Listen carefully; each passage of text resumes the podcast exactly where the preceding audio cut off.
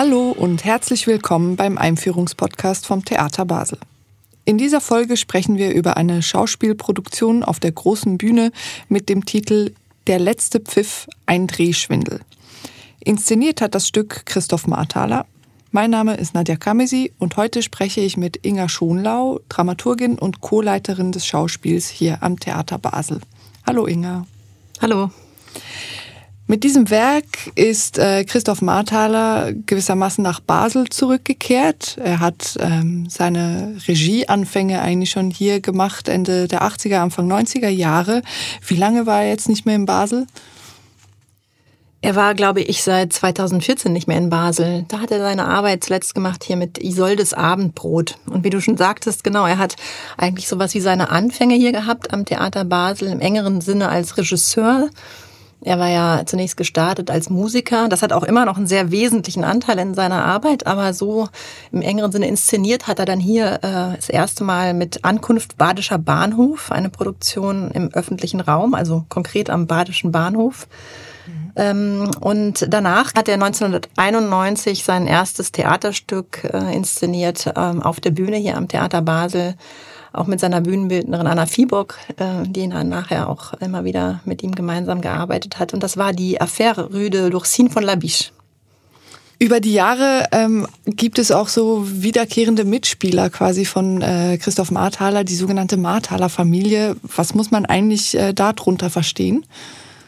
Ja, das ist äh, wirklich interessant, dass es da so viele Künstlerinnen und Künstler gibt, die so lange Zeit zusammenarbeiten. Also inzwischen auch teilweise in sehr hohem Alter, völlig vital und ähm, ähm, sehr beeindruckend auf der Bühne zu sehen.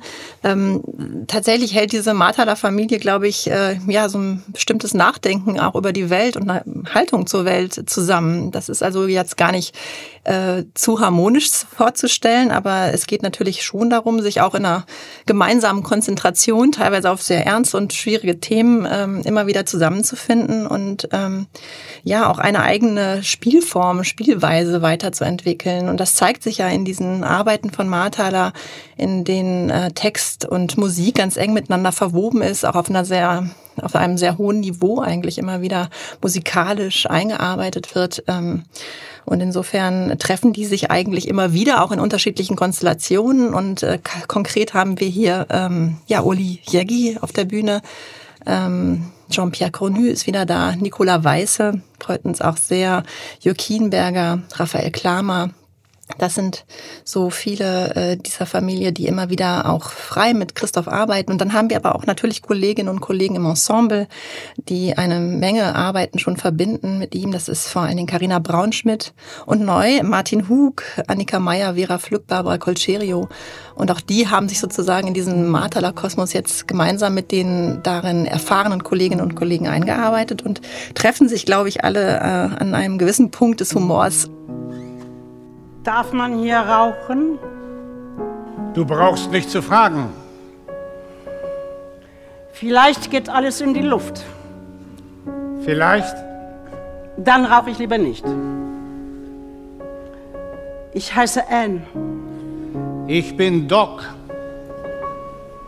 Ich steige in ein großes Geschäft ein. In ein schmutziges Geschäft? Es gibt nur schmutzige Geschäfte. In einem Jahr bin ich reich. Ein Jahr kann eine Ewigkeit dauern. Nicht immer.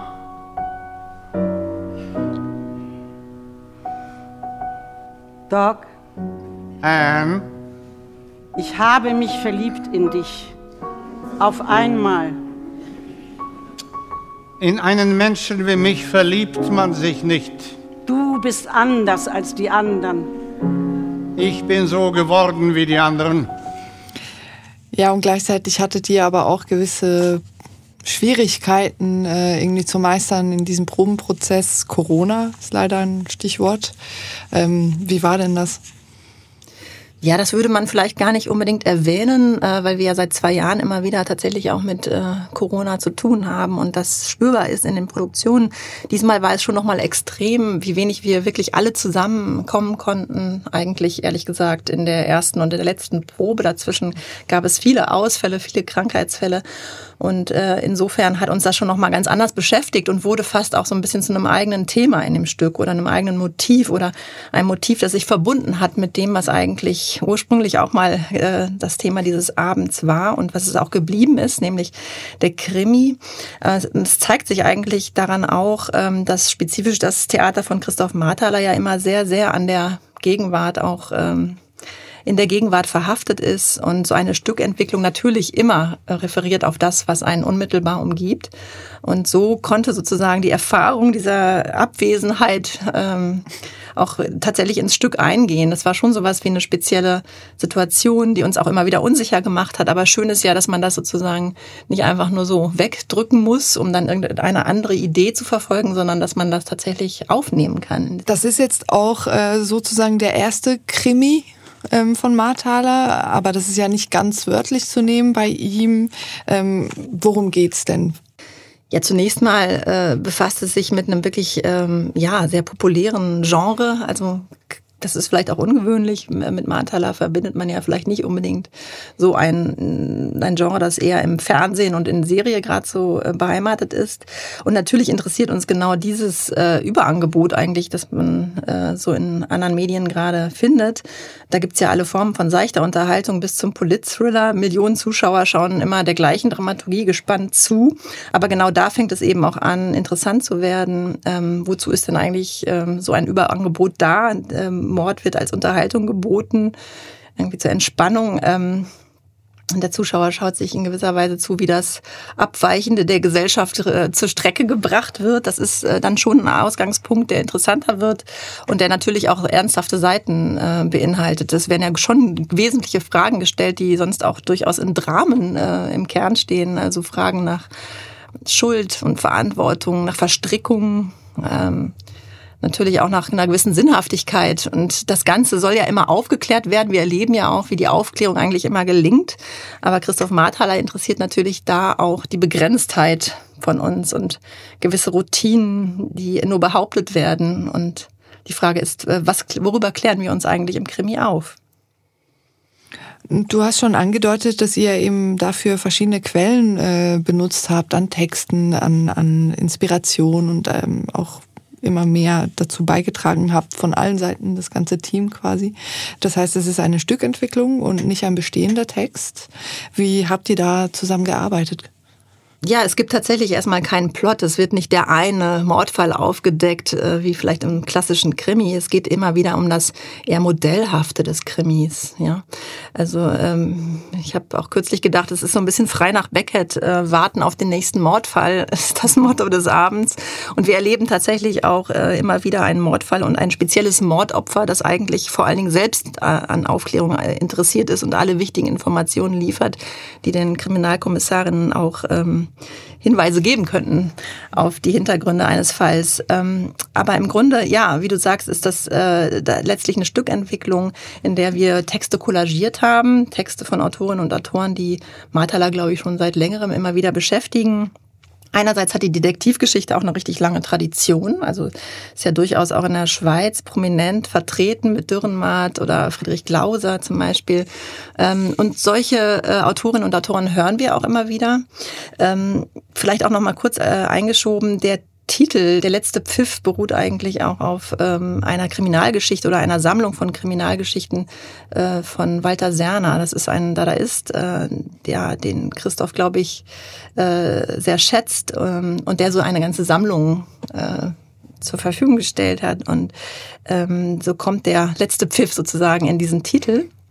Ansonsten ähm, hören wir Texte äh, von auch dem kürzlich verstorbenen Achternbusch, Pessoa taucht auf, Niklaus Meinberg, durchaus auch mal Schweizerdeutsch. Und ähm, es gibt auch noch eine richtige Neuentdeckung äh, einer amerikanischen Lyrikerin darin, Mary Riffle, ich denke, die haben viele noch nicht gehört. Und ja, das ist eben so ähm, eine Möglichkeit der Autoren, die einerseits aus ganz unterschiedlichen Hintergründen kommen, die aber vielleicht auch so einen doch ähnlichen lakonischen Blick auf diese Welt haben und unsere Endlichkeit eigentlich zum Thema haben. Also mit trockenem Humor sozusagen schauen auf eine ja, philosophische Thematik. Woran leiden Sie? Traurigkeit. Welcher Art? Rosa Traurigkeit. Rosa Traurigkeit? Ja, rosa Traurigkeit ist die Traurigkeit von Pilzen, die mit zu großen Köpfen geboren sind. Sie ist der gewaltige, buschige Wipfel auf dem Familienstammbaum der Traurigkeit, dessen fernab gelegene Wurzeln kolossalen Tintenfischen ähneln, mit Augen wie Fußbällen. Ja. Woran leiden Sie? Traurigkeit. Welcher Art? Graue Traurigkeit. Graue Traurigkeit? Ja, graue Traurigkeit ist die Traurigkeit von Heftklammern und Gummiringen, Eichhörnchen und Kaugummi, Salben und Tinkturen. Graue Traurigkeit ist die gewöhnlichste aller Traurigkeiten. Sie ist die Traurigkeit von Schlüsseln in der Tasche, Dosen im Regal, Haaren im Kamm, Reinigungen und Rosinen. Graue Traurigkeit ist schön, aber nicht mit der Schönheit von blauer Traurigkeit zu verwechseln, welche unersetzlich ist. Ja. Woran leiden Sie? Traurigkeit. Welcher Art? Weiße Traurigkeit. Weiße Traurigkeit. Ja. Weiße Traurigkeit ist die Traurigkeit von Knochen, Zähnen, Fingernägeln und Sternen. Doch ist sie auch die Traurigkeit von Getreide und Duschaugen. Ja. Lass uns kurz über die Musik sprechen an diesem Abend. Also du hast ja schon gesagt, dass Christoph Marthaler auch Theatermusiker war oder ist. Also bevor er Regisseur war, hat er so gearbeitet. Ähm, wie fließt das in diesen Abend ein, die Musik? Wie immer ist Musik und Sprache eng miteinander verbunden. Das ist sozusagen so ein ganzer Teppich von, von Klang und Rhythmus, äh, von dem dieser Abend auch äh, getragen ist. Und äh, ja, wir hören also sehr bekannte, ähm, sogar Arien und andere Stücke, ähm, die chorisch gesungen werden ähm, Brahms, Wagner, Mozart kommt vor und daneben aber auch immer wieder Stücke aus, ähm, ja, aus der Unterhaltung. Ähm, und das Interessante ist eigentlich, dass äh, Marthaler und alle Mitspielerinnen und Mitspieler dem immer mit ähm, sowohl sehr großem Ernst begegnen und das Ganze immer mehrstimmig gesungen wird und vorgetragen wird, andererseits aber auch äh, immer wieder sehr großer Humor auch in der Musik vorkommt und in der Behandlung und Nebeneinanderstellung eigentlich auch verschiedener Musiken. Da ist äh, auch, weil wir eben über die Marthaler Familie gesprochen gesprochen haben, Benedikt Detlefsen zentral als musikalischer Leiter und ja auch in diesem Fall auf der Bühne mitzusehen. Si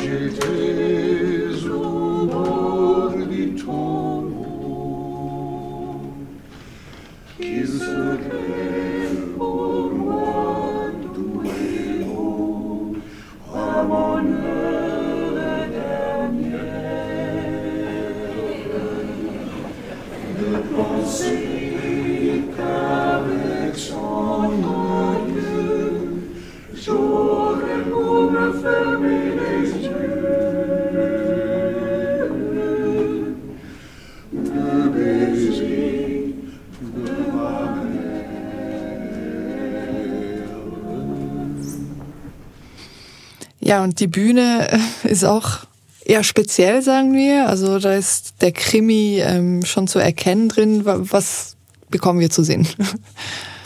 Ja, ich hoffe, ich verrate nicht so viel, aber es ist ja ein wirklich ein bisschen kurioses Faktum, dass äh, in den deutschsprachigen Krimis eigentlich ähm, die Kriminalkommissarinnen und Kommissare immer wieder am Ende oder auch zwischendrin äh, ihre Fälle an den Currybuden äh, der Welt verhandeln und äh, über wesentliche oder unwesentliche Dinge miteinander dort sprechen. Und das ist so ein bisschen der Ausgangspunkt für die Bühne. Es ist also eine ganze Imbissbudenlandschaft, die wir sehen, gestapelt und äh, entspricht, glaube ich, sehr dem ja, Wunsch von Martha, da immer wieder auch letztlich in realen Räumen zu arbeiten, aber die natürlich ähm, von solchen Außenräumen auch zu Innenräumen werden. Und ähm, ich denke, viel mehr muss man gar nicht sagen, aber es ist äh, durchaus äh, abendfüllend, sich allein schon dieses Bühnenbild anzuschauen. Ja, vielen Dank für diese Einführung, Inga. Der letzte Pfiff, ein Drehschwindel, können Sie in der Spielzeit 21-22 noch bis zum 8. Juni auf der großen Bühne sehen. Das Stück dauert zwei Stunden ohne Pause. Mehr Infos gibt's auf unserer Webseite www.theater-basel.ch.